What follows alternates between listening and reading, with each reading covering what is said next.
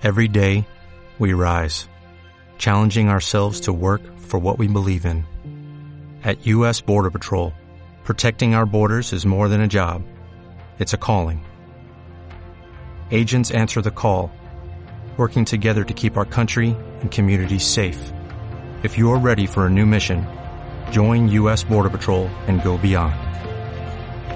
Learn more at cbp.gov/careers.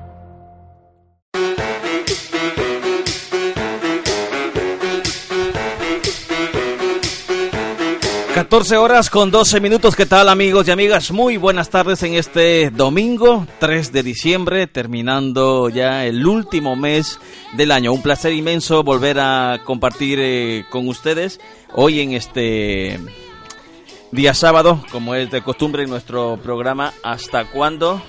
Recordarles que estamos desde las 14 horas. Hoy pues eh, vamos con un poquito de retraso, pero bueno, ya estamos aquí para compartir con ustedes, como es de costumbre, hasta cuando un programa que está dedicado a todo el trabajo que es hablar sobre América Latina.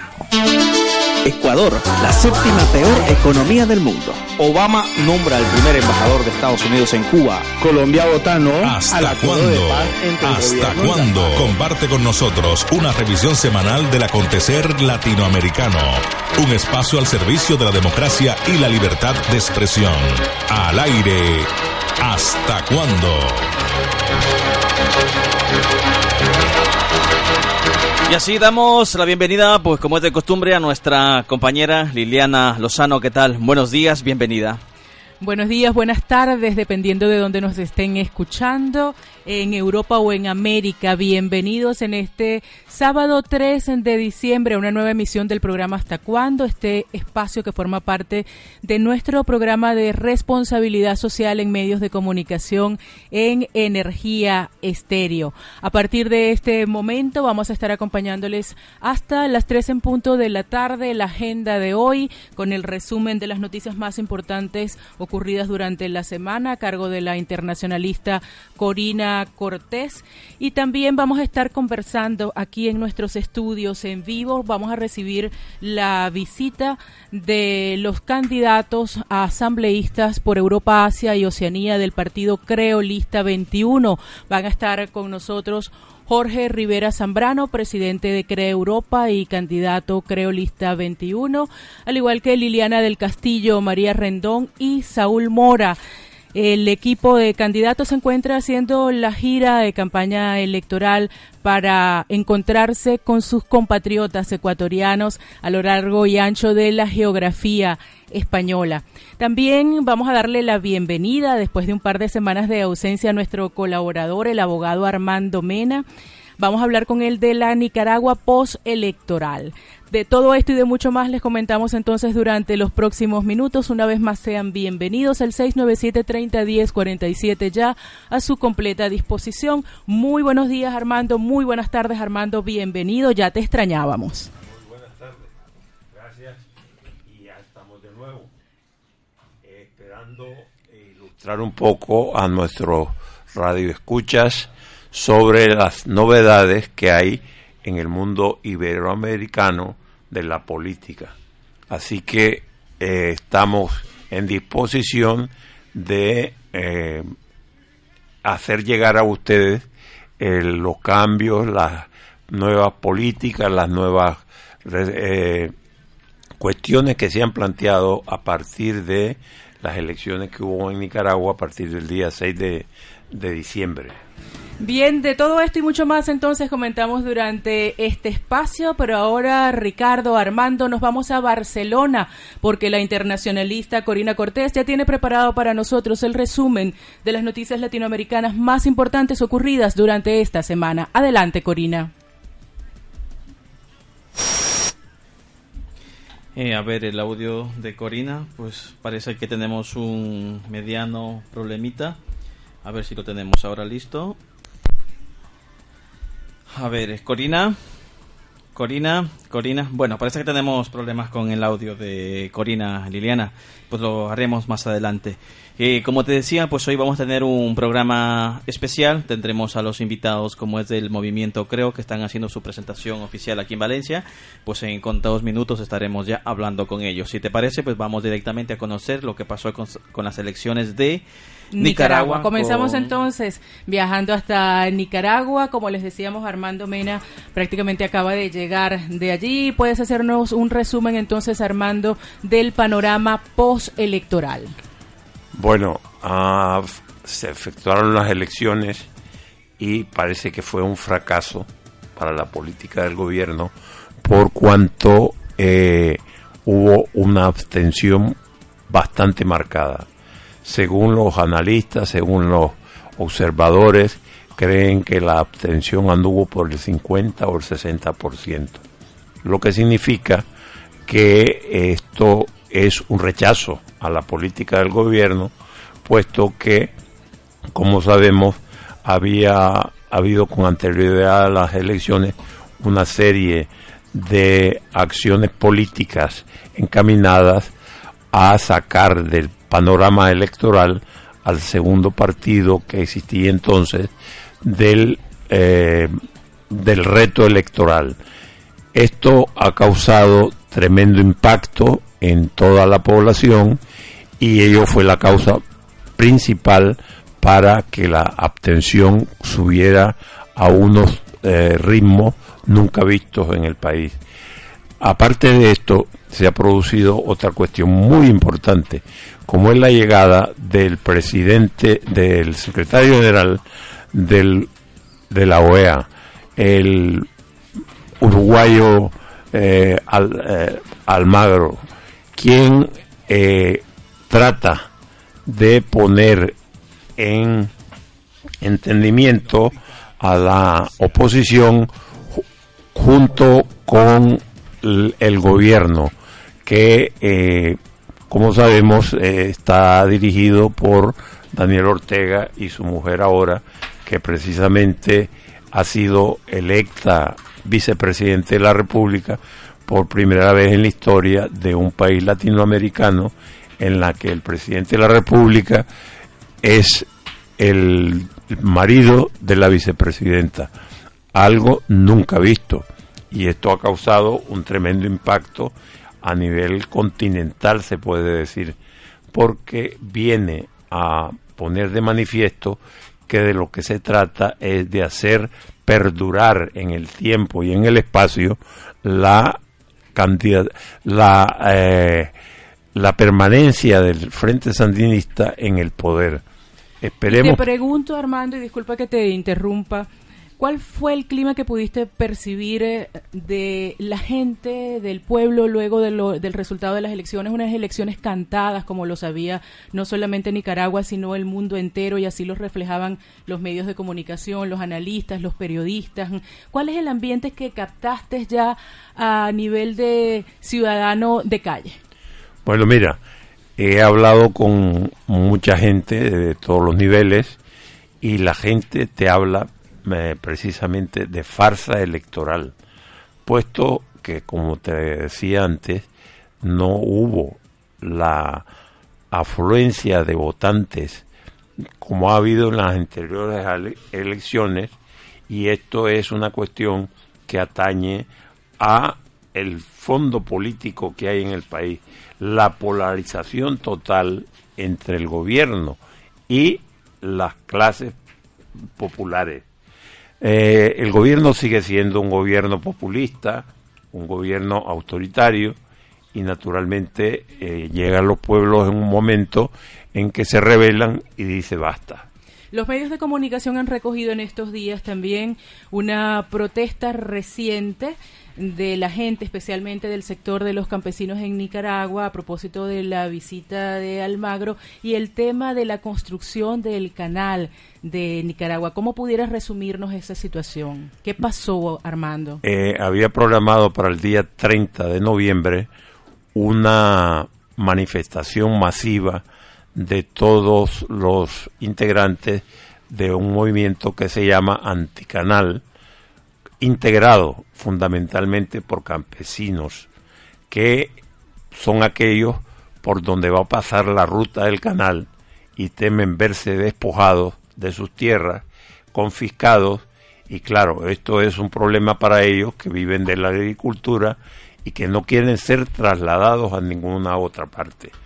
Por ello, el gobierno, para evitar que llegasen a Managua, puso retenes en todas las carreteras que venían desde los sectores más recónditos del país hacia la capital. Y no pudieron llegar. Incluso en la dirigente, una campesina muy inteligente, llamada Francisca Ramírez, doña chica, como le dicen los campesinos, pues eh, elevó su voz de protesta el día siguiente en la entrevista que tuvo con Almagro, quien se encontraba de visita en el país diciendo que habían sido atropellados, que había habido algún muerto y que había habido también numerosos eh, heridos. El día siguiente, 1 de diciembre, también hubo otra manifestación eh, en la ciudad de Managua a la que acudieron bastantes miles de personas, pero hubiese sido más grande si el gobierno no tapona las entradas a la ciudad capital con el método clásico que tiene, que es cerrar las carreteras, poner cientos de antimotines y policías para evitar la entrada de vehículos con personas que iban precisamente a la manifestación. Bueno, ese ha sido un resumen con Armando Mena, un apretado resumen de la Nicaragua post-electoral, un tema sobre el que volveremos porque por todo lo que nos acabas de explicar y de contar, hay mucho de lo que hablar y se, y se van a suceder muchas cosas en los próximos en los próximos días. El reloj marca ya las 14 y 22, las 2 y 22 de la tarde. Nosotros vamos a hacer una brevísima pausa, pero ya regresamos para recibir al equipo de candidatos de Creo Listas 21, Jorge Rivera Zambrano, Liliana del Castillo, María Rendón y Saúl Mora. Nos acoplamos aquí en, en el estudio y ya regresamos entonces para conversar con ellos. Esto es Hasta cuándo en su emisión del día 3 de diciembre. Contacto Latinoamérica. Si bien es cierto, pues Liliana, vamos a recordar las redes sociales que estamos conectados. También estamos en conexión con nuestros compañeros y una radio amiga, como es aquí en Valencia, la 99.5, Rumbera FM. Vamos a agradecer también de antemano a ellos por esta conexión radial, que están también pendientes por la entrevista y la presentación de la campaña del partido político Creo pues en contado minutos estamos hablando ya con Jorge Rivera Zambrano, ahora que estamos con la segunda eh, portavoz principal y candidata también del partido, creo, Liliana, si tienes... Recibimos entonces a María Rendón. Muy buenas tardes, gracias por estar aquí con nosotros en el programa Hasta cuándo. Le hemos venido contando a nuestra audiencia que eh, el equipo está haciendo su gira por España para encontrarse con los compatriotas ecuatorianos y exponerles el plan de gestión pensado pues para los asambleístas por Europa, Asia y Oceanía. Recibimos entonces a María Rendón. Muy buenas tardes. Hola, muy buenas tardes. Eh, muchas gracias por la oportunidad que nos prestan en este medio de servicio para eh, hacer llegar nuestro saludo especial y nuestra propuesta de trabajo a todos los compañeros inmigrantes eh, que tenemos aquí a nivel de Europa, Asia y Oceanía. María, vienen de recorrer otras ciudades. ¿Nos pudieras hacer eh, un balance de, de, lo que ha sido el encuentro con los ecuatorianos en las otras ciudades en las que ya han estado antes de llegar aquí a Valencia? ¿De dónde vienen? Bueno, estamos haciendo un recorrido por diferentes, estuvimos el 26 en Madrid, en la cual pues hemos tenido un éxito total, te puedo de decir que hemos tenido una respuesta fabulosa, más de 2.000 eh, migrantes eh, reunidos a apoyar la candidatura de Jorge Rivera, Liliana del Castillo, María Rendón y Saúl Mora. ¿Por qué el lema de creo de vamos por el cambio? ¿Por qué Ecuador necesita un cambio, María Rendón? Bueno, porque eh, en este momento eh, estamos viviendo en un país eh, más que todo con ataduras, o sea, estamos que queremos ese cambio positivo que necesita Ecuador. Ecuador tiene que tener un cambio radical y yo creo que es la hora y la oportunidad que está dando Guillermo Lazo para que ese cambio se dé. Dices un cambio radical si tuviéramos que enumerar, enumerar los aspectos principales que necesita cambiar Ecuador, ¿ya cuáles serían? Mira, hay muchísimos aspectos exclusivamente vamos a hablar en el área de la salud. La salud, especialmente, no tenemos una salud eh, positiva dentro de nosotros, o sea, no tenemos un bienestar de salud. Un bienestar de ley tampoco, o sea, mm, no tenemos tampoco un bienestar de ley. Allí hace todo el mundo lo que le da la gana y sin embargo no tenemos, eh, podemos hacer nada, porque porque el gobierno lo tiene todo politizado y él es el único que puede hacer las cosas, o sea, no tenemos opción a decir nada. Bien, y eh, en el estudio también recibimos ya de inmediato a Jorge Rivera Zambrano, presidente de CREA Europa. CREA Europa, candidato, creo, listas 21 asambleísta por Europa, Asia y Oceanía. Él tiene 46 años, es colega, periodista, es también comerciante. Desde el año 2000 migró acá a España y ha trabajado como agricultor, como albañil, como camarero, como vendedor, como chofer y muchos oficios más. Es decir, que tiene en la piel esa experiencia del migrante y ha declarado a más de un medio de comunicación que los migrantes en España han sido abandonados. Muy buenas tardes, Jorge Rivera Zambrano, un placer tenerle aquí en el programa Hasta cuándo. Bienvenidos. Muy buenas tardes, estimados amigos y colegas periodistas de Estéreo Energía. Un fraterno saludo a toda la comitiva que los acompaña del movimiento Creo, los candidatos, a María Rendón, a Liliana del Castillo, a Saúl Mora y por supuesto un saludo especial también para la comunidad ecuatoriana acá en la comunidad valenciana. Saludos también cordiales a Radio Rumbera, que está también en conexión con estas entrevistas. Y por supuesto, porque aquí estamos eh, muy, muy alegre de venir a esta ciudad que un día abrió las puertas a los ecuatorianos y, por qué no decirlo, a Jorge Rivera Zambrano en los campos de Valencia. Jorge Rivera, el, objetivo principal de este encuentro con los compatriotas ecuatorianos es plantearles la propuesta del plan de gestión. En ese sentido, ¿pudieras resumirnos cuál es el plan de gestión para como aspirante asambleísta por Europa, Asia y Oceanía? ¿Cuáles son los puntos centrales de ese plan? Bien, nosotros como asambleístas tenemos dos eh, situaciones fundamentales dentro de la asamblea, que es eh, realizar leyes, fomentar leyes en beneficio de los ecuatorianos y nosotros como representantes de los migrantes ecuatorianos en Europa, evidentemente vamos a llevar leyes a la Asamblea que permitan un retorno digno a aquellos hombres y mujeres que un día salieron de nuestro país con lágrimas en los ojos y que hoy van a querer retornar a nuestro amado Ecuador, pero por supuesto en un país de oportunidades, leyes que permitan ese retorno digno. Se ha hablado, entre otros planes, de la creación de un ministerio del migrante. Efectivamente. Eh, por estudios realizados, las embajadas y los consulados del Ecuador en el exterior no han sido otra cosa que en, en la última década que oficinas del gobierno hoy de turno, para captar adeptos y seguir metiéndole en la cabeza, adoctrinando a esas personas para que trabajen en ese proyecto ya fracasado en el Ecuador. Eh, un colega periodista, Jorge Enrique Rivera, por coincidencia con mis nombres, el día de ayer eh, me hizo una pregunta, que qué diferencia había entre la CENAMI, la Secretaría de los Migrantes, la Movilidad Humana, que es hoy lo que está llevando el tema migratorio en el exterior, y el Ministerio de los Migrantes. Por supuesto que la respuesta es clave e inmediata. Los migrantes ecuatorianos en el mundo van a tener una casa en cada rincón de la patria del Ecuador para los migrantes retornados y por supuesto una casa en el exterior donde vamos a estar. Con el Ministerio del Migrante vamos a poder atender a pie de calle a cada ecuatoriano en el exterior, aquellos hombres y mujeres emprendedores que hemos salido de nuestra patria y que hemos mantenido económicamente al Ecuador gracias al emprendimiento, gracias a la decisión de salir, gracias de tirarnos al río sin saber dónde íbamos a salir, a qué orilla y por supuesto gracias al sudor, al costo social que es impagable y irrecuperable en la, en la sociedad, en los seres humanos. Gracias a ello, nosotros hemos fomentado nuestro, nuestro tema financiero en el Ecuador. Y por supuesto que ya dijo Guillermo Lazo, el Ministerio del Migrante va porque va. Dentro del Ministerio vamos a tener un orgánico perfecto, en este caso, en esta entidad del Estado. Vamos a tener un ministerio en Quito, vamos a tener un viceministerio en la costa ecuatoriana, en, en, Guayaquil en este caso, para atender a aquellos migrantes retornados que regresaron al país engañados por este gobierno y que hoy el 95% de los ecuatorianos que fueron migrantes y que están en el país están decepcionados y quieren volver a los países donde han estado migrando. Luego tendremos un viceministerio en Europa, otro viceministerio en Latinoamérica, que hay muchos migrantes ecuatorianos, y por supuesto otro viceministerio en la circunscripción de Estados Unidos y Canadá. Tendremos direcciones provinciales en Valencia, aquí en esta ciudad.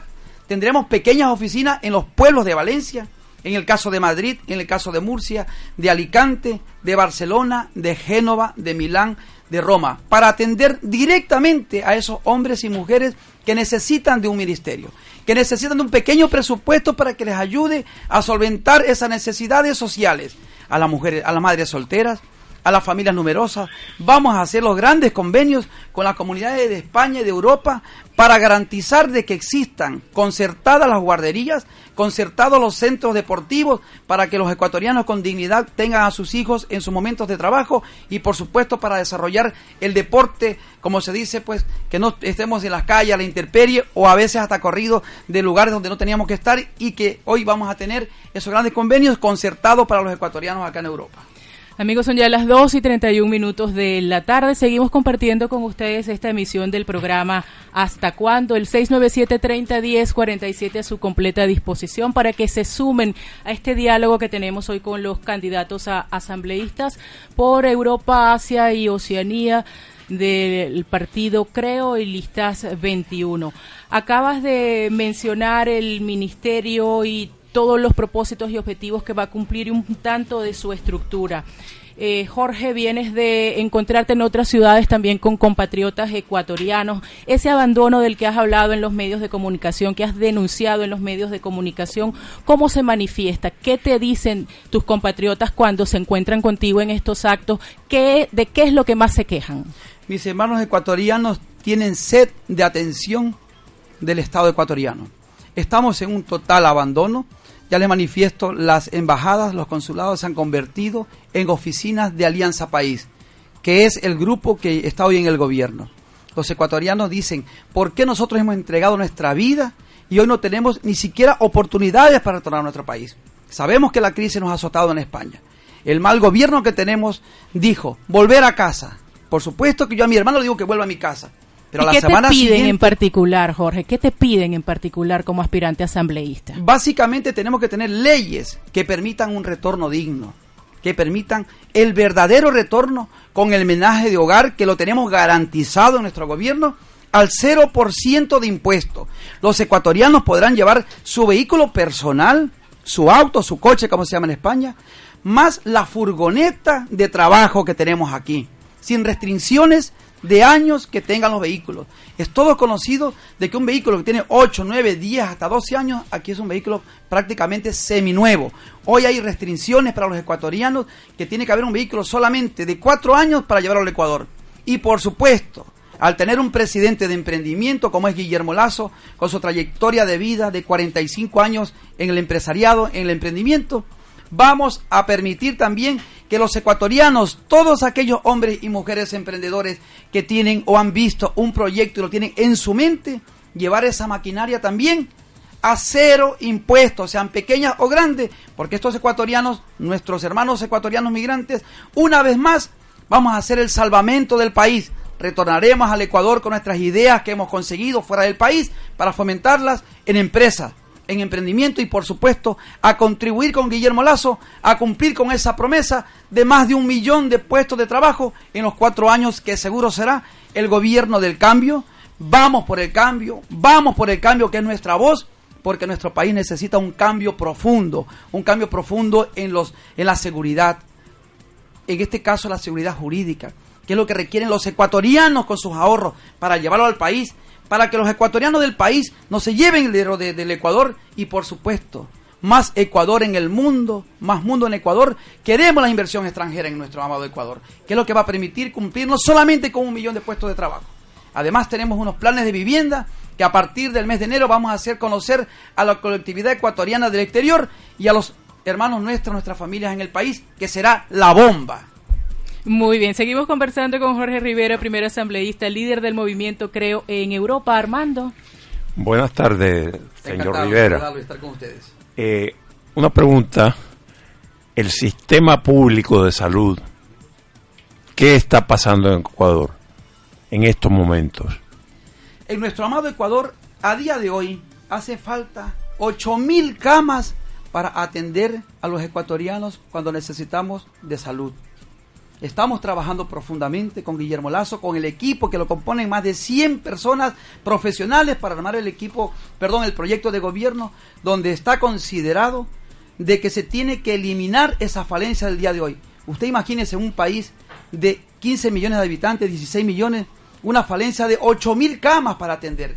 Siguen los ecuatorianos yendo a los hospitales ya con simplemente paracetamol cuando llegan allí y siguen todavía los enfermos en los pasillos. Yo quisiera que la doctora María Rendón, que es nuestra segunda candidata principal, nos profundice en el tema de salud, ya que ella es una gran profesional que vino del Ecuador a España como una migrante más, una mujer que sí nos representa y nos va a representar en la Asamblea. Aquella mujer que dedicó sus ojos y su pestaña para un título profesional de doctorado en el Ecuador, llegó a Europa y también se quemó las pestañas para convalidar su título acá y hoy ella nos representa en la seguridad social, trabaja para el Ministerio de Salud acá en España y por supuesto que la doctora Rendón será una representante pero verdadera, no como aquellos representantes que tiene el Estado candidato hoy y que nos las quieren colar, que han mandado representantes hoy de candidatos por Alianza País a personas que no son migrantes, como en el caso de la representante primera eh, principal de Alianza País, que es una diplomática que ha estado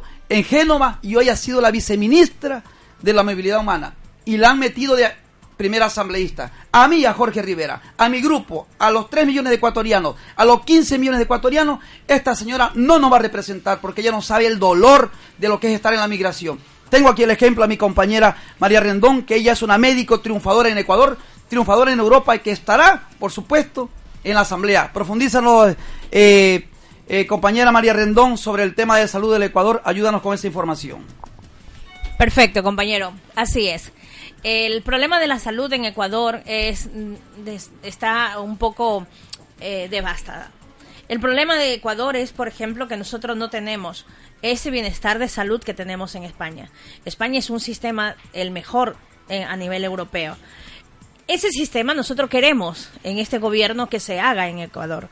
¿Por qué? Porque nosotros ya sabemos lo que es la necesidad. Allí, por ejemplo, como decía mi compañero, un paracetamol, un ibuprofeno y a casa. O sea, no tenemos ese, ese bienestar. También hay, hay unas... mm, el, el bienestar que tenemos, por ejemplo, de, de, tener...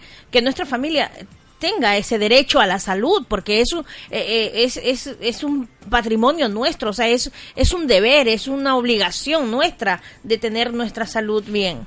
Entonces, pues claro, el gobierno ahora pues no, no ha prestado, o sea, y hay elefantes blancos cuando realmente faltan muchas camas. O sea, se ha gastado un presupuesto en haciendo hospitales, hospitales, hospitales, pero no hay médicos, no hay camas y los pacientes pues realmente no tienen atención como realmente se tiene que hacer. Eh, Entonces, María, esa- eh, perdona que te interrumpa, aquí hay una pregunta y antes de irnos más allá.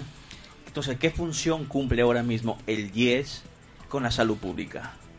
Bueno, el, el IES allí, por ejemplo, lo, lo único que está haciendo es, atendiendo a los pacientes, pero claro, no es realmente la atención del bienestar que nosotros merecemos. O sea, ¿nosotros qué hacemos? Vamos, nos atendemos, nos dan un paracetamol ibuprofeno y a casa. No, no hay ese, o sea, tener una posibilidad de operarnos, de, de, que los pacientes pues no tengamos que vender nuestras propiedades, mm, cosas para poder operarnos. O sea, yo he pasado un, momento muy amargo. Mi madre, casualmente, hace, hace muchos años, o sea, hace meses, estuvo muy delicada de salud. ¿Y qué pasó? Eh, te- tenía yo que sacar dinero de donde no tenía para poder atender a mi madre, porque no hay ese. Si yo lo hubiera tenido aquí en España, mi madre, pues a lo mejor no hubiera tenido que gastar tanto dinero como para que mi madre pudiera estar mejor. Y eso simplemente eh, es, no solamente es eh, eh, nuestro motivo, O sea, el motivo de lucha es tener que nosotros saber que hay muchos niños que se están muriendo dentro de los hospitales porque no hay una pastilla o un medicamento o un tratamiento. O sea, hay gente, mire, yo viajé a para, para no alargar, este, yo viajé el, el día 12 a, a Ecuador y me encontré una persona de Génova de, que viajaba con su esposo con un, con un problema de, de un cáncer laringofaringe totalmente. Le han puesto una tubería, o sea, un tubo, desde la garganta hacia el estómago. Tiene, no, se le han quitado todo el estómago. Y ella llorando, me conversaba en el aeropuerto, en el avión, durante nosotros íbamos, dice, es que es imposible yo regresar a mi país porque la atención que está recibiendo mi marido gasta 3.500 diarios en medicamentos. Si yo me voy a Ecuador, mi marido se me muere, doctora. O sea, mire hasta dónde la desesperación de, de, la gente que realmente, y mucha gente está así, o sea, que prefiere mejor quedarse en, en España y no ir a Ecuador porque realmente la medicación en Ecuador no es la atención como tiene que ser. Eh, eh, doctora, eh, para concluir con, con, esta pregunta, ¿usted cree que es necesario que haya seguridad, Ministerio de Salud Pública y el IES? Mira, el problema es, o sea, el, la seguridad social abarca todo. O sea, tendríamos nosotros que tener una buena seguridad social, una muy buena seguridad social.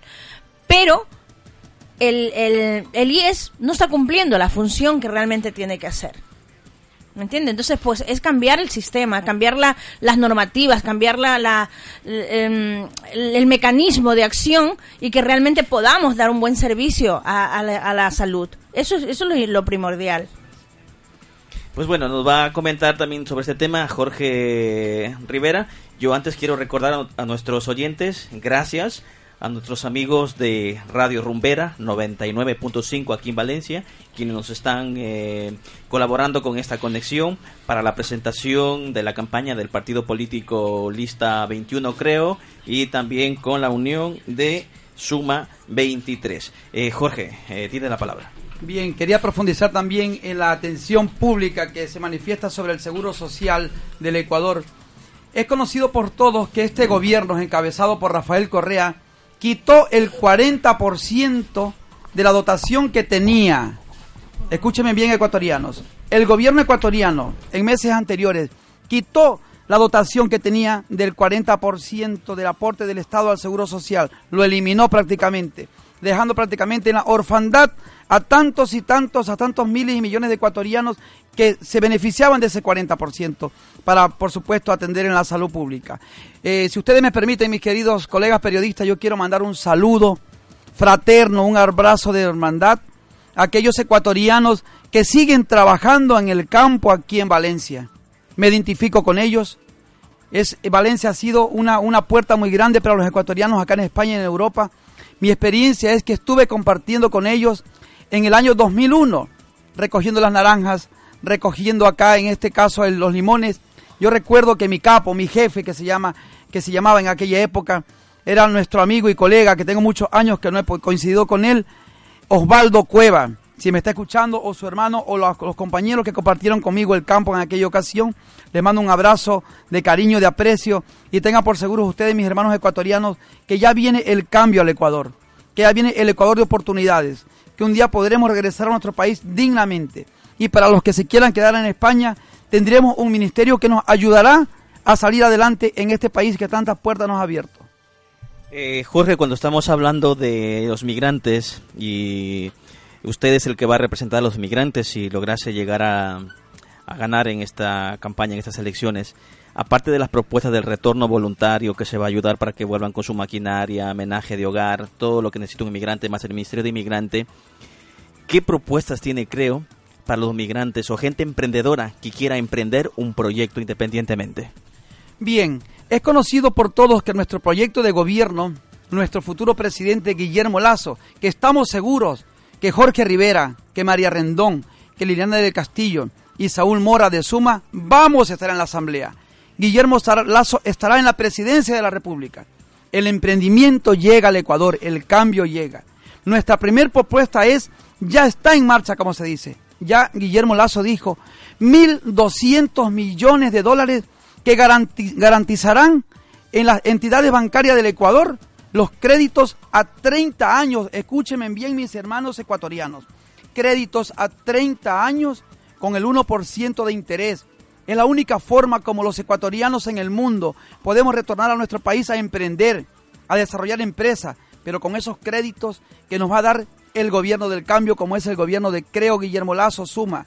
Yo recuerdo en unos años anteriores, y hoy lo siguen padeciendo mis hermanos en el Ecuador, llegamos los migrantes al país y no somos sujetos de crédito. Vamos a cualquier almacén de artefactos, ni un televisor de 300, de 500 dólares podemos sacar. El momento que saben que estás en el exterior, te dicen, lo siento, no es usted este sujeto de crédito tiene su hermano, tiene su amigo, tiene su familia que le puedan poner su nombre para que le den el televisor o, en este caso algún artefacto. Amigos ecuatorianos, hermanos, colegas migrantes, llega el gobierno del cambio. No se olviden, créditos a 30 años al 1% de interés para poder emprender. Y además, mi querido amigo periodista, Guillermo Lazo se va a enfocar en los sectores primarios del país, como es el agropecuario, agricultura y ganadería tenemos otros mil millones que se dotará al Banco Nacional de Fomento para que los agricultores también tengan ese derecho a 30 años de plazo los créditos al 1% de interés. Por eso decimos, más Ecuador en el mundo. Convertiremos al Ecuador en ese país del campo, de la microindustria, de la gran industria y por supuesto a atender a los millones y millones de comensales en el mundo. Más Ecuador en el mundo, más mundo en Ecuador. Sí, bien es cierto, Jorge. Eh, la frase de creo como dice vamos por el cambio, pero hay un cambio que se está buscando y es hoy en día el orden del día en el país, como es el caso de los casos de corrupción que son dos mil y pico casos que se han denunciado y bueno, de los cuales hay unos cuantos que ya son sobre costos en carreteras, en hospitales, en ambulancias, en radares. Eh, si llega eh, Guillermo Lazo y Andrés Páez qué va a pasar con todos este, estos casos de corrupción. ¿Qué medidas van a tomar? Seguro que el movimiento Creo, con la alianza de Suma de Juntos Podemos y por supuesto los demás partidos que se van a unir con nosotros en la Asamblea, vamos a fiscalizar, usted lo ha dicho, más de 2.000 casos de corrupción. Pero vamos solamente al último que, del, del escándalo del Ecuador, del escándalo que tenemos en el Ecuador. ¿Saben ustedes, colegas ecuatorianos, quién es el actual vicepresidente de la República, Jorge Glass. Jorge Glass es el encargado de los puntos estratégicos del Ecuador. Por ende, es el encargado de Petroecuador, de la refinería de Esmeraldas. El mayor acto de corrupción se ha visto hace meses. Y ahí está la respuesta. El pueblo ecuatoriano ya no tiene vendas. Lenín Moreno, candidato a la presidencia del Estado candidato, empezó con un 47% de intención de voto. A raíz del escándalo del cual se dejó escapar al máximo director de Petroecuador del país. Y saben ustedes que eso es lo que le ha hecho que baje Lenín Moreno en este momento a menos del 30% de su popularidad y sigue en caída, mientras que la propuesta de Guillermo Lazo siguen subiendo día a día con paso firme porque el Ecuador de oportunidades ya lo tiene convencido a las familias. Un Ecuador de emprendimiento, un Ecuador de seguridad y por supuesto para los migrantes ecuatorianos en el mundo será el Ecuador de poder volver, esta vez sí, abrazados con sus familias en nuestro país de origen. Nueve minutos de la tarde, amigos, seguimos compartiendo nuestro espacio. Hasta cuándo, hoy recibiendo a Jorge Rivera, Liliana del Castillo, María Rendón, Saúl Mora, ellos son aspirantes asambleístas, Jorge Rivera, primer asambleísta, Liliana del Castillo, segunda asambleísta, María Rendón, primera asambleísta y Saúl Mora, segundo asambleísta. Esta hora recibimos a Liliana del Castillo, a la tocaya Liliana. Muy buenas tardes, bienvenida. Ella viene de la región de Cataluña. Muy buenas tardes de Murcia, de Murcia, de Cataluña es María Rendón. Así es. Eh, un placer tenerle con nosotros. Muchas gracias a todos los que están escuchando esta hermosa radio, a nuestros hermanos ecuatorianos. Gracias por estar este momento sintonizándolos. Vamos a seguir conversando entonces del tema que nos ocupa, que es precisamente la posibilidad del cambio y en particular de que a través de los asambleístas para Europa, Asia y Oceanía, los migrantes ecuatorianos se puedan sentir eh, ya no abandonados, sino atendidos por sus asambleístas y su gobierno. En ese sentido, Liliana del Castillo, ¿cuáles son los puntos que ocupan su plan de gestión? En primer lugar, es dar la oportunidad a la mayoría de ecuatorianos que están sin trabajo. Y esa es la propuesta de Guillermo Lazo. Es la puerta que él ha abierto a cantidad de hermanos nuestros, hijos, jóvenes que están con necesidades de, lógicamente, de trabajar. Eso es lo que yo realmente creo que es la puerta abierta para que puedan desarrollar. Y segundo punto, la formación. La formación es importantísima. Sin formación no hay desarrollo. Entonces ellos van a tener la oportunidad de prepararse, de hacer sus cursos y lógicamente emprender en lo que ellos más han querido. Tienen la oportunidad ahora. Vienes de recorrer otras ciudades donde se ha encontrado también con sus compatriotas ecuatorianos. ¿Cómo ha sido esa experiencia? ¿Cómo puedes comentar qué es lo que más le ha llamado la atención de ese encuentro cercano con los compatriotas ecuatorianos? ¿Qué es lo que más le piden? Bueno, la mayoría realmente, no por reanudar lo que te dije, la mayoría piden trabajo, piden una oportunidad de vida, piden dignidad, piden que por favor se les tome en cuenta en diferentes profesiones, con las convalidaciones. Quieren, lógicamente, continuar sus estudios, muchos de ellos, y no han tenido oportunidad porque tienen que trabajar a horarios completos con sueldos muy bajos. Recién hizo un estudio en la región de Murcia los ecuatorianos ganan menos de 600, menos de 600 con familias numerosas. Entonces eso hay que preocuparnos realmente. Ellos necesitan que alguien piense en ellos. Yo lo que quiero decirte es algo muy importante. Durante todos estos años que yo estoy aquí, 16, 17 años, no he visto un solo gobierno que piense en los inmigrantes. Ni uno que haya puesto en su mesa un proyecto que genere desarrollo y estabilidad al inmigrante. No he visto. Guillermo Lazo es la oportunidad que nos está dando. Es el primero que se ha preocupado realmente. ¿Quiénes han generado ingresos al Ecuador? Son los inmigrantes. Tú ves todas las divisas que han ingresado. ¿Y de a qué manera se les puede retribuir? Ahora es el tiempo que Guillermo Lazo lo está haciendo y lo va a hacer. Liliana del Castillo, ya las elecciones cada vez falta menos, el 19 de febrero ya prácticamente está aquí, ya estamos a las puertas de las elecciones el próximo 19 de febrero del 2017. ¿Cuál es su mensaje para los votantes ecuatorianos? En la vida hay que tomar decisiones y las decisiones deben ser analizadas y evaluadas.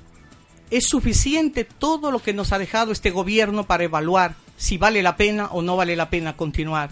Esta es nuestra oportunidad, compañeros. Evalúen su vida. ¿Qué han hecho estos 15 años? ¿Qué pasa con sus hijos? ¿Han logrado algo?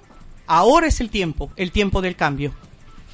Y están aquí precisamente el equipo de los candidatos Vamos por el Cambio, porque esta tarde van a tener otro de esos encuentros y esta vez aquí en la comunidad valenciana, en la Avenida del Puerto 195. Jorge Rivera, primer asambleísta, líder del movimiento Creo en Europa. ¿Qué nos espera en esta tarde en ese acto? Bien, yo además, antes que responder a su pregunta, quiero destacar también el lujo y el orgullo que tengo yo de tener eh, aquí mis compañeras candidatas asambleístas. Ya destacamos la presencia y la candidatura de María Rendón, la doctora María Rendón, que ella es de Barcelona, ella está afincada en Barcelona y por supuesto que representa a los emprendedores, a los profesionales de Barcelona. Quiero destacar también la valía de nuestra, de mi binomio en este caso, Liliana del Castillo, una mujer que ha entregado parte de su vida a la ayuda social. Liliana del Castillo lleva más de 15 años trabajando, aportando sin sueldo, a honores, en una ONG en la comunidad de Murcia, donde se ha ayudado a muchas familias latinas, a muchas familias ecuatorianas y además eh, me gustaría, Liliana, que nos des un minuto de, de contarnos cuál es el trabajo de la ONG, ¿A cuántas familias inclusive en Europa se ayuda? Si nos ayuda Liliana, por favor, con ese dato que es muy importante. Claro que sí. Escuchemos entonces esa experiencia vivida en primera persona con esa ONG por Liliana del Castillo. Bueno, nosotros comenzamos en la región de Murcia como mujeres hispanoamericanas y luego se unió a una red, se formó, se fue fundando en diferentes poblaciones, con diferentes mujeres líderes, se formó la Red de Mujeres Unidas en el Mundo aportando al desarrollo. Estas mujeres eh, fueron salidas de las propias mujeres que fueron a solicitar ayuda. Se les formó, se les empoderó para que ellas puedan formar a otras mujeres. Se trabaja en violencia de género, prevención de violencia de género, se trabaja en formación a los chicos, en nivelación escolar, a los hijos de inmigrantes, se trabaja con un proyecto que se llama Padrina en Pañal, que es para proteger a las madres solteras, jóvenes, en especial inmigrantes que no tienen y que muchas veces abortan porque no tienen quien les apoye en este país. Más que todo, no porque los, los centros sociales no quieran ayudar, no es eso. Simplemente porque ellas no saben dónde ir, no saben dónde formarse, dónde canalizar todas sus necesidades. Y un punto importante que nosotros tenemos, se fundó la red de Banco de Alimentos en la región de Murcia. Es una red que da de comer a 1.500 personas. Está dirigido, eh, coordinado, las que son presidentas de cada dirección son misioneras, son las que se hacen cargo en diferentes sitios y las que llevan la red. Un lujo de candidata, como usted ve, estimada Liliana. Un lujo de candidatas que tengo yo Saúl Mora también, nuestro representante que está por la Alianza de Suma, también es un representante de los ecuatorianos, ya fue candidato en el 2012-2013 y tiene marcado su espacio en la comunidad de Cataluña. Además, quiero también decirles a mis colegas ecuatorianos que en el Ministerio del Migrante habrá el espacio para mujeres y hombres, como el caso de Liliana, con ese corazón abierto, con eso que llevan en medio del pecho, que es la ayuda social y humana. Y no se olviden, colegas ecuatorianos, el Ministerio de los Migrantes tendrá por derecho universal de los migrantes ecuatorianos en el mundo la repatriación gratuita sin ver la condición social del migrante. Se acabó la penuria, las dádivas de que una vez que alguien fallece en los países de migración, andemos en las calles, en las canchas, recogiendo de peseta en peseta en la época de España o de euro en euro, de dólar en dólar. El gobierno ecuatoriano se hará cargo para recompensar en alguna forma, reconocer a ese hombre, a esa mujer, que por circunstancias de la vida le toca fallecer acá en estos países, reconociendo a sus familias el menos dolor que puedan tener para que ese cuerpo vaya a darse su cristiana sepultura en su cantón, en su parroquia, en su campo o en su ciudad grande del Ecuador, como ese es el derecho que lo va a tener dentro del Ministerio de los Migrantes. Son ya las 2 y 57 minutos. Avanzamos en este diálogo con los candidatos asambleístas por Europa, Asia y Oceanía, Jorge Rivera, Liliana del Castillo y María Rendón, porque para hacer un voto consciente tenemos que conocer quiénes son los candidatos. No podemos votar por quien no conocemos y mucho menos si no conocemos sus planes. Para eso hemos hecho este programa. Avanzamos con más. Armando, más preguntas para nuestros invitados. Eh, señor Rivera yo quería preguntarle, en la lista que ustedes van por Europa, Asia y esto, ¿cuántos son los candidatos de la migración? Bien, eh, mire, quiero explicarle un poquito más profundo de que la constitución ecuatoriana recoge a las tres provincias en el exterior. En este caso son circunscripciones especiales de los migrantes ecuatorianos en el mundo. Recogemos a la que pertenecemos nosotros que es Europa, Asia y Oceanía. Tenemos Latinoamérica, el Caribe y África. Y por supuesto, donde mayor migración hay y de más décadas que es en los Estados Unidos y Canadá. En el caso de, los, de las tres circunscripciones tenemos dos plazas para ir a la Asamblea. Dos por Europa, dos por Latinoamérica y dos por, en este caso, Estados Unidos y Canadá. Hoy tenemos la tristeza de contarles que ha existido seis representantes de Alianza País en la Asamblea que han sido la vergüenza de los más de 3 millones de ecuatorianos en el exterior. Encima, tienen el descaro de ir, volver a repetir, volver a repetir la candidatura. Cuando nos han abandonado, cuando han votado en contra de la libertad de expresión estos alzamanos, que no les puedo llamar de otra manera, fueron ellos los culpables de que se apruebe la última ley de comunicación, donde coartaron la libertad de expresión a nosotros los periodistas y por ende al ecuatoriano común y corriente.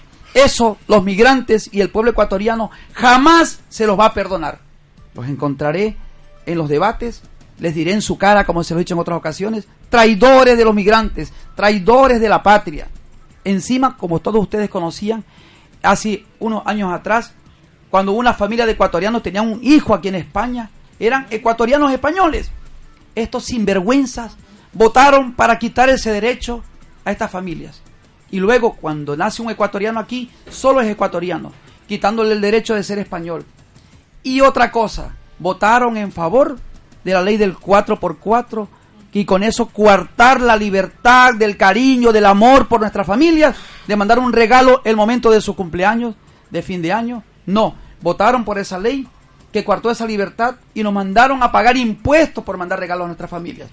O caso contrario, había que apuntarse en el consulado para librarse de ese impuesto, de esta manera controlando nuestros datos, para posteriormente empezar a mandarnos información de su gobierno, de su grupo político, el verde ya descolorido y fracasado. Eh, Jorge, si bien es cierto para terminar ya la entrevista, porque sabemos que a las 3 de la tarde tienen que hacer la presentación en la Avenida del Puerto número 125. Vamos a recordar que las personas que acompañen simpatizantes de la lista del partido Creo y de Suma, pues pueden acudir. No se olviden, Avenida del Puerto 195 acompañar a la presentación oficial de los candidatos. De antemano yo quiero agradecer también eh, a nuestros amigos de la 99.5 Rumbera FM, ahí a Nelly Momposita y a Joe Jacome, quienes están haciendo el trabajo para la conexión y que este mensaje también pueda llegar a más ecuatorianos en esta hora de la mañana. Jorge, para terminar la, la entrevista, la pregunta del millón y para mucha gente que ecuatorianos que están indecisos por la candidatura de Lazo porque se le hace con un punto negro en su momento como era el feriado bancario. ¿Qué tenemos que decirle a estos ecuatorianos para que tomen la decisión y que de esto es un, un mito que se ha creado en, por ser una campaña negativa contra el candidato a presidente de la República? Bien, el feriado bancario existió en el año 99, pero está ya demostrado que Guillermo Lazo no tuvo nada que ver con el feriado bancario. Hace unos cuantos años, Guillermo Lazo era el hombre ejemplo del país. Era el banquero honesto, por palabras textuales de Rafael Correa. Además, Rafael Correa formó una comisión del gobierno, una comisión de él, de Eduardo Valencia, un hombre de extremada izquierda, quien él mismo dio su informe al pueblo ecuatoriano, a la justicia, que Guillermo Lazo no tenía nada que ver en el feriado bancario. Y la respuesta está a la orden del día. Guillermo Lazo emprendió en política en el 2010. Formalizó el movimiento Creo en el 2012 en enero. Y Guillermo Lazo es el líder de la oposición. Sigue caminando con la frente muy en alta, llevando el mensaje a los ecuatorianos. Si Guillermo Lazo hubiese tenido que ver algo en el feriado bancario, ténganlos por seguro que no estuviera en el país. Lo contrario que pasa con el famoso primito de Rafael, en este caso, en este caso el se me escapa el nombre del, que está en Miami, Alvarado, del primo Alvarado, el farsante de los títulos y otros que se han escapado, como los que se han escapado ahorita de Petroecuador. Y bien, vamos a poner más alegría a esto. Esta tarde tenemos la fiesta de integración ecuatoriana, ya la dirección la, la han dado. Y bueno, pues esta invitación no solamente es para los colegas que coinciden con Creo, ni con Suma. Esta es la invitación también para los que pertenecen al grupo de Alianza País, a todos los grupos, a la comunidad ecuatoriana. Vengan a escuchar el mensaje de Creo, Creando Oportunidades, de Jorge Rivera, de María Rendón, Liliana del Castillo, Saúl Mora, que hoy no nos ha podido eh, acompañar porque está en el Ecuador.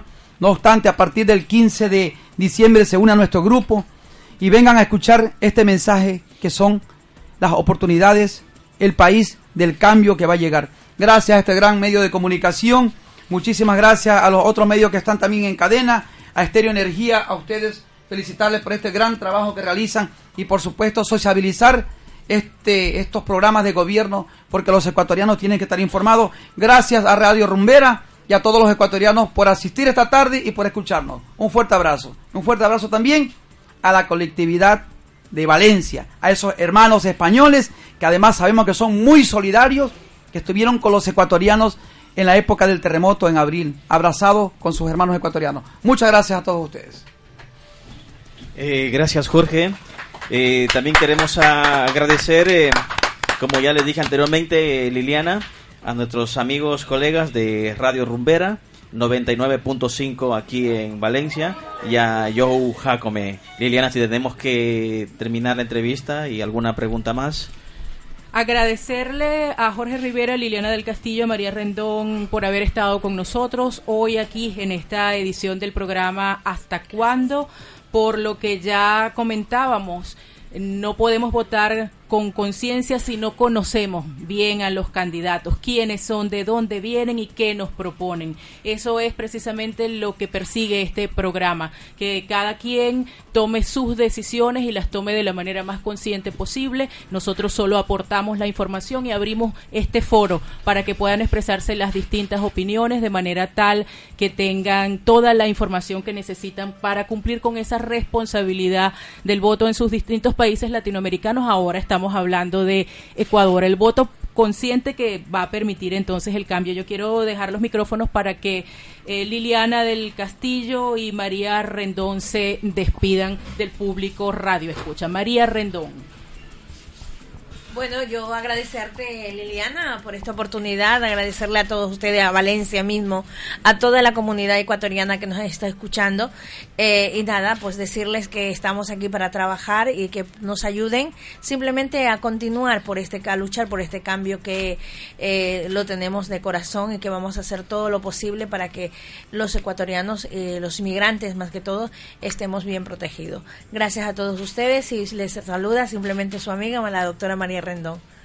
Escuchemos ahora a Liliana del Castillo para que se despida y además reitere la invitación al acto. Ya faltan pocos minutos para que ese acto comience. Bueno, queridos hermanos, queridos compañeros, eh, queridos de todo, les diría yo mi sangre, yo les agradezco por estar aquí. Gracias por la oportunidad que nos dan de, de hablar sobre el proyecto de Guillermo Lazo. Es la oportunidad, compañeros, para que ustedes compartan con sus familias, con sus amigos. Esta es la oportunidad de cambio para nuestro país. Les invitamos a que sigan con nosotros en las actividades que tenemos esta tarde. Bien, una vez más muchísimas gracias a todos y ahora cierra Jorge Rivera. Bueno, una vez más agradecerle por estas atenciones con nosotros, comunicarle a la comunidad ecuatoriana que Guillermo Lazo es el hombre que ha demostrado emprendimiento en el país, un hombre que ha fomentado más de 100.000 puestos de trabajo solo él. Por eso la propuesta del cambio, un millón de puestos de trabajo. Y ya les cuento, mis queridos amigos, a partir del 3 de enero daremos información de la bomba del siglo en Ecuador, los programas de vivienda que tendremos los ecuatorianos y nuestras familias allí, que eso soltaremos el paquete en enero. Un fuerte abrazo a todos ustedes y bueno, que Dios bendiga a sus familias en Ecuador y aquí, por supuesto, en España. Amén, amén. Comienza la cuenta regresiva entonces para el 3 de enero y esperar esa bomba que estaremos anunciando también aquí en Hasta Cuándo. Ricardo Maza. Pues recordarles a nuestros amigos, no se olviden, la avenida del puerto número 125, ahí a todos los ecuatorianos que puedan acompañar pues a la presentación oficial de las candidaturas del movimiento Creo y Suma aquí en Valencia. Hoy, eh, sábado 3 de diciembre. Armando, nos tenemos que marchar, el tiempo se nos ha hecho tan corto. Vamos a hablar de, de, Nicaragua la próxima semana, ¿te parece? No importa, no importa. Hoy hicimos un buen resumen, hoy hicimos un buen resumen y la próxima semana vamos a estar haciendo eh, más detalles, vamos a estar profundizando más porque seguramente en la semana se van a producir unos cuantos acontecimientos que debemos comentar aquí, Armando. Correcto, correcto, así es. Pero lo importante ha sido escuchar a los representantes ecuatorianos que van a ser candidatos a diputados por suma y cambio. Y creo, y, y creo. creo. Eh, esto es muy importante y hay que tener en cuenta que en Valencia hay radicado gran cantidad de ecuatorianos que necesitan conocer y saber el mensaje que esta gente trae por el cambio. Así estamos llegando al final de nuestro espacio por el día de hoy. Mil gracias por habernos acompañado, mil gracias por estar allí. Buenos días, buenas tardes, dependiendo de donde estén, si nos están sintonizando en América, en Venezuela, nuestra audiencia en Venezuela, nuestra audiencia en Nicaragua, nuestra audiencia en Ecuador y buenas tardes para quienes nos sintonizan aquí en España y especialmente en la comunidad valenciana. Para Ricardo Maza, Armando Mena y Liliana Lozano, ha sido un placer compartir con ustedes este programa ya número 9 de El Espacio Hasta Cuándo. Será hasta el próximo día sábado a las 14. Que tengan todos un magnífico fin de semana. Ecuador, la séptima peor economía del mundo. Obama nombra al primer embajador de Estados Unidos en Cuba. Colombia vota no ¿Hasta al acuerdo de cuándo? paz entre el ¿Hasta cuándo? Comparte con nosotros una revisión semanal del acontecer latinoamericano. Un espacio al servicio de la democracia y la libertad de expresión. Al aire. ¿Hasta cuándo?